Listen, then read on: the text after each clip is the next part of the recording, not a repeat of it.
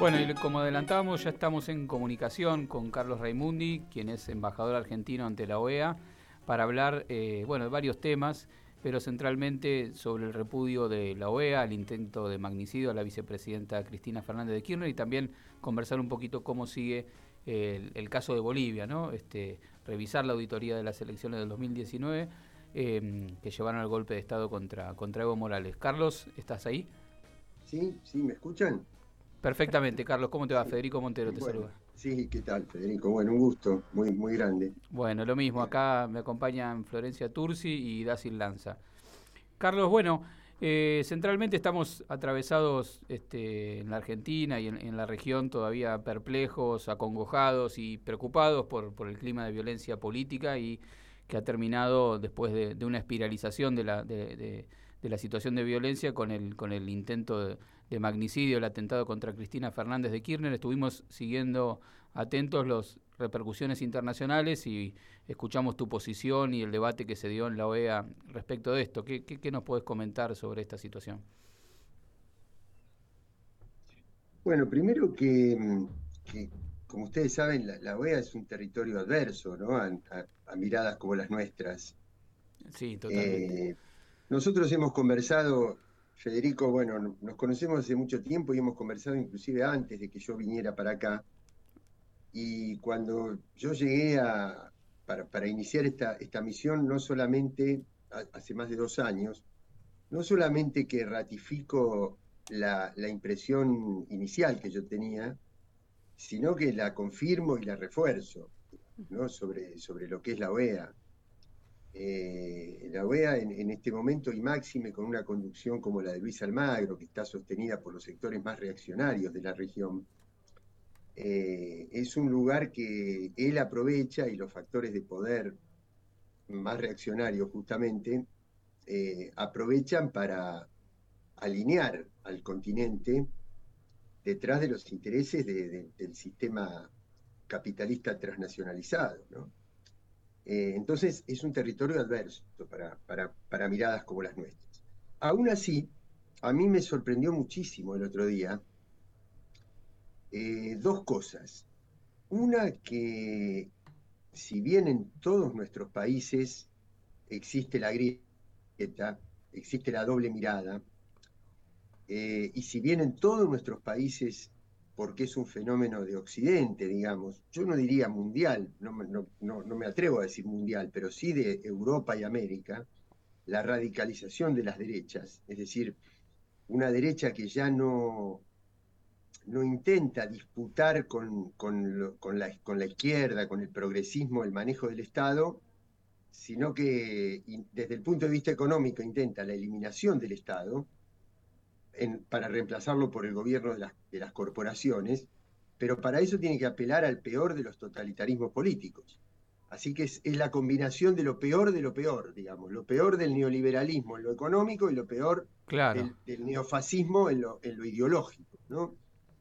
Ahora, si bien eso sucede, lo que yo puedo comprobar aquí es que en muchos países no sucede saquemos el caso de Brasil en este momento, ¿no? Pero no, no sucede con la misma intensidad. Y paso a decirte por qué.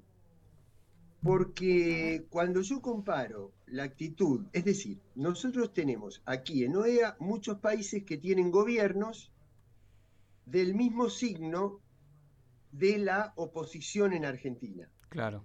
¿Se entiende? Bueno, pero la reacción de la oposición en la Argentina fue mucho más irracional, mucho más destemplada que la reacción que tuvieron gobiernos que son conservadores en la región, pero que frente al atentado, frente al hecho de violencia, frente a la conmoción que eso creó, se plegaron en un, en un rechazo, en una condena eh, conjunta, digamos, en, prácticamente en toda la región.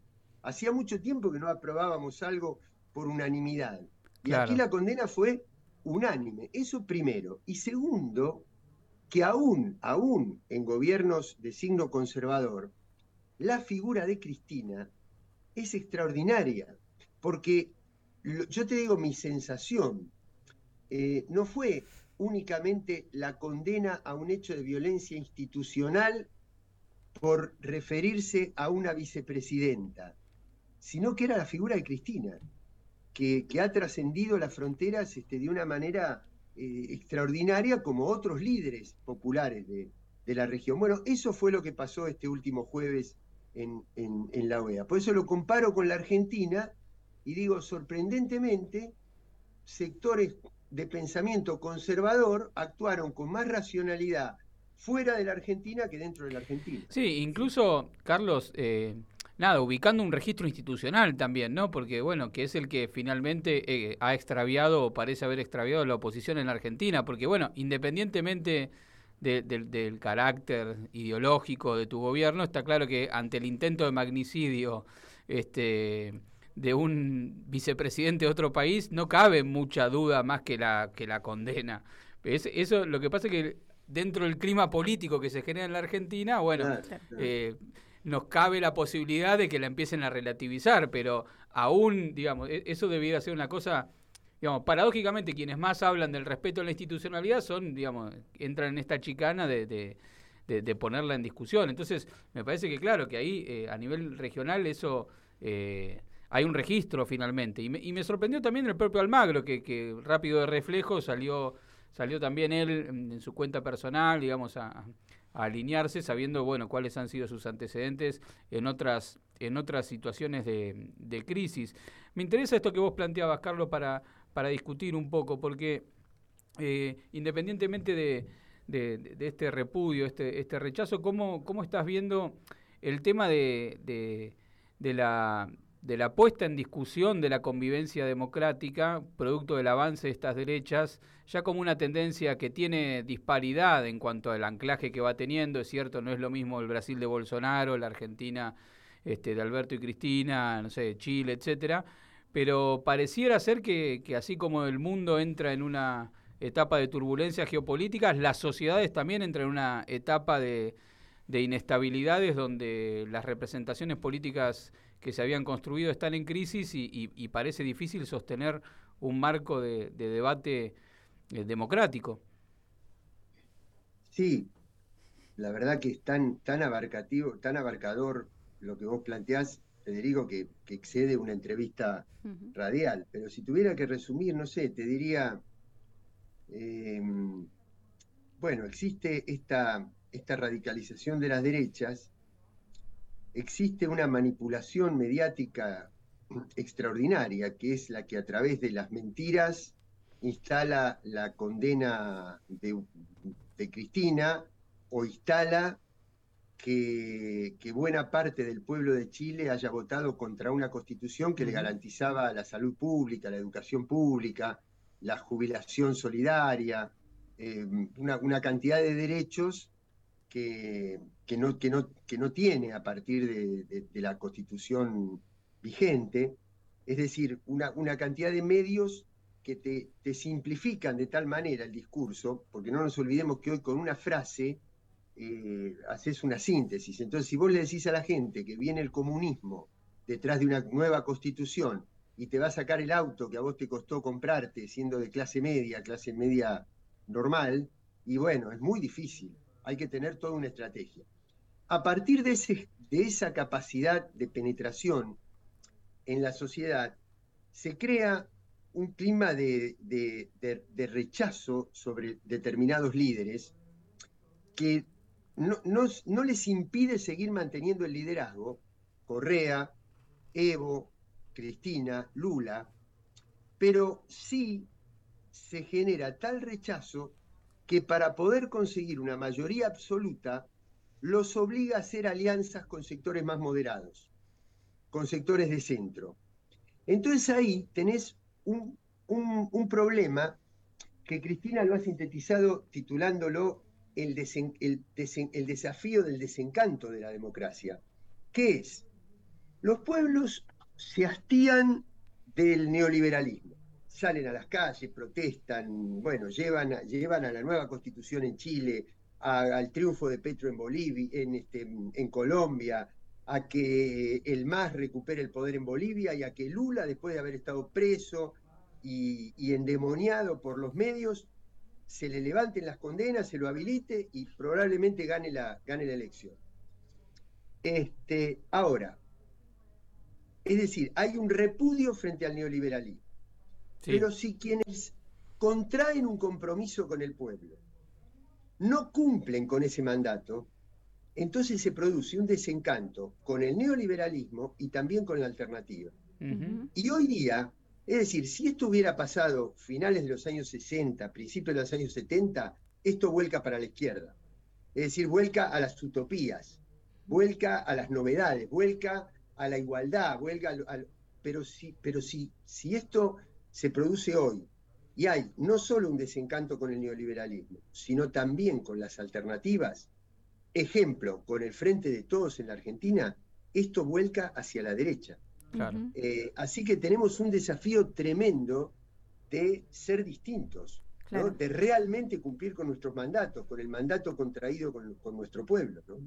Carlos Raimundi, Florencia te saluda. Te quería preguntar porque vos justamente tuviste oportunidad de hablar cuando se hizo esta declaración conjunta, no unánime de, de la OEA repudiando el magnicidio, o el intento de magnicidio. Eh, y referías específicamente a esto, este contexto de violencia, de discursos de odio. ¿Qué se puede hacer, no? Eh, digo, porque de cierta manera estamos viendo que hay cierta normalización, por lo menos en, en, la situación específica de Argentina, que está empezando a normalizarse esta idea de los discursos de odio y eh, de la violencia. Y sobre todo, ¿qué puede hacer un organismo como la OEA para que haya más repercusión de esta condena unánime que se hizo en ese contexto en la política local de de, Argentina. No, por el momento un organismo como la OEA no, no, puede. Yo no quiero alimentar ninguna expectativa porque el hecho de que uno condene la conducción de Almagro no quiere decir que sea débil, que esté débil. Claro. Eh, distinto sería si, si eh, cambiara Brasil sobre fin de año, principios del año que viene, porque un cambio en Brasil no es el cambio solamente en un país la, dimensión de Brasil eh, hace que un cambio en Brasil genera un cambio de clima regional. Eh, sobre todo si ese cambio viene acompañado de otros cambios de, etapa, como los que están sucediendo en otros, en otros lugares, y si la Argentina mantuviera el, gobierno popular, este, o por lo menos un gobierno no neoliberal, este, no, no financierista duro el año que viene, entonces ahí sí podría cambiar. Pero por el momento, y, máxime cuando ustedes saben que hay muchas cosas que yo me he dado cuenta estando aquí, que hay muchas decisiones de política exterior de los Estados Unidos que no se toman únicamente en función de sus propios intereses geopolíticos, sino de la situación de política interna. Entonces, Estados Unidos está en víspera de renovar el Parlamento en el mes de noviembre. Esto no lo hago, no lo digo a título de crítica, porque así como no me gusta que Mark Stanley critique a, la Argentina, yo no, no, tengo por qué criticar a Estados Unidos. Simplemente describo la realidad. La realidad es que Estados Unidos tiene mucha paridad en el Parlamento, se disputa la renovación en noviembre del Senado y de la Cámara de Representantes, y un Estado central es la Florida.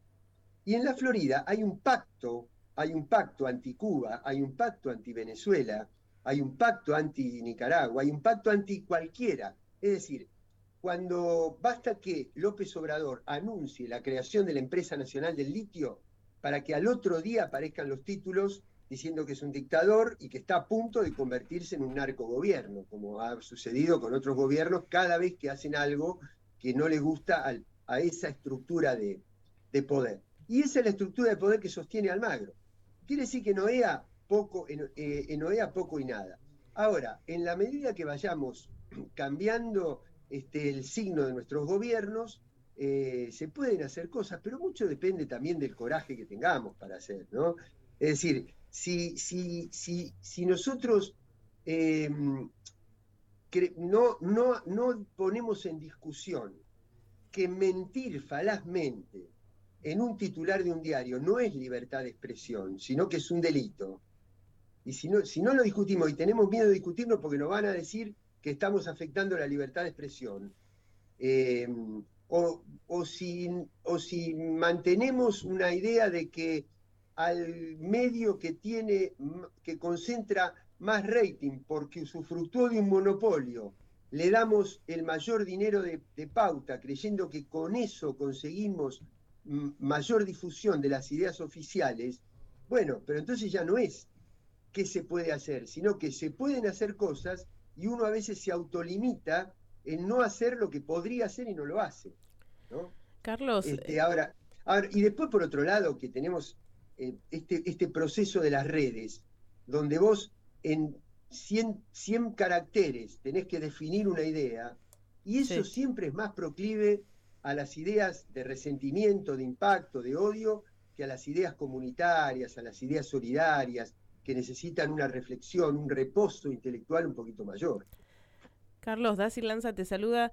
No sé si puedes brevemente sintetizarnos entonces en qué, eh, digamos, cuáles son las prioridades entonces ahora en este momento de la OEA, porque si decís las políticas de odio que están atravesando a la región no son, no están en agenda. Incluso vimos cómo esta semana con respecto al tema de Bolivia también fue rechazado, eh, digamos, el pedido de auditoría por el tema de las elecciones. Entonces, en general es como que eh, a veces se escucha en algunos sectores del progresismo un montón de críticas, pero no sabemos en concreto entonces de qué se está ocupando la OEA. Es una buena pregunta. Lo que, pasa, bueno, pero lo que pasa es que, bueno, yo tengo una idea personal de que, de que la OEA no es, el, no es el lugar donde hay que conseguir la integración de los intereses de los países del sur de, América, sino que es CELAC a nivel de, toda América Latina y Caribe, contando México, y UNASUR, o lo que lo reemplace, pero manteniendo la misma idea conceptual en América del Sur. Así que no me, no me pidas a mí que te diga, que te, que te pinte un horizonte alentador cuando yo no creo en ese horizonte alentador. Ahora, sí te voy a decir una cosa muy objetiva. La OEA está en víspera de hacer su asamblea anual en, este, en Lima en el mes de octubre. Y allí se preparan documentos. Aparentemente me dijeron que se prepara un nuevo documento de, posicionamiento sobre la guerra en Ucrania, donde te imaginás cuál va a ser el planteo oficial de la, de la OEA, y que yo espero que la Argentina tenga una posición madura, autónoma, este, decidida en ese sentido, em, y porque no me toca a mí, sino que va a estar representada Argentina por la, por la Cancillería, em, no me toca a mí a título personal, me, refiero, sino que va a estar el, canciller, eh, pero además se prepara un documento donde se plantea fortalecer, y esto sí puede ser un dato importante para tu pregunta, el concepto de disuasión integrada. ¿Qué es este concepto de disuasión integrada? Es un concepto que planteó el ministro de Defensa, el secretario de Defensa de los Estados Unidos en la última reunión de ministros de Brasilia a finales del mes de junio. Y que implica, a juicio de quien habla, yo no estoy representando al Estado en esta entrevista, estoy diciendo lo que yo opino, este, significa la actualización de la doctrina Monroe, es decir, volverse a creer dueños de América y que lo que son rivales para los Estados Unidos, que son la expansión comercial de China y la expansión geopolítica de Rusia, esos tienen que ser rivales de todo el continente. Porque como eso afecta la seguridad de los Estados Unidos, tiene que afectar toda nuestra seguridad. Bueno, yo no pienso así. Yo pienso exactamente al revés. Pienso que América o las Américas, las Américas, es un concepto geográfico. Uno mira el mapa y están las Américas en un lugar geográfico. Pero desde el punto de vista político, los intereses de los países del norte de las Américas, que son Canadá y Estados Unidos, que son OTAN y G7, no son los mismos intereses de los países que están al sur de esos dos. ¿Por qué? Porque nuestros intereses son acentuar nuestra soberanía, defender nuestros recursos, tener autonomía financiera, desligarnos de la presión del endeudamiento. Y los intereses del el norte global que está representado en las Américas son acotar nuestras posibilidades de ser soberanos. Quiere decir que no puede haber una estrategia común, pero esta es la, posición mía personal y estoy tratando de aproximarla lo más posible con la posición oficial del Frente de Todos y del gobierno. Clarísimo. Eh, bueno, Carlos, la verdad que ha sido da para otra para otra entrevista y profundizar en algunos temas. Después de octubre, seguramente, con los documentos ya en la mano. Nos preocupa mucho, tomamos nota sobre este tema de la disuasión integrada, lo, vimos eh, cuando se conversó, creo que fue en Brasilia, la, reunión de, del espacio de defensa donde esto se planteó. Eh, y nada, valorar mucho el rol que, Carlos tiene en la OEA, este, porque la verdad es que ha sido una, una voz que ha dado la discusión. Como bien él lo plantea, como lo planteaste, Carlos, eh, América no, no es una unidad en sus objetivos y sus intereses y la dignidad muchas veces de las posiciones y de las discusiones sobre lo que representa eh, las causas populares y la mirada desde los países del sur la, ha estado muchas veces en voz de, de, Carlos Raimundi, cosa que valoramos mucho desde acá. Así que Carlos, un gran abrazo y seguramente vamos a seguir conversando con vos. Un abrazo grande. Un abrazo. Gracias.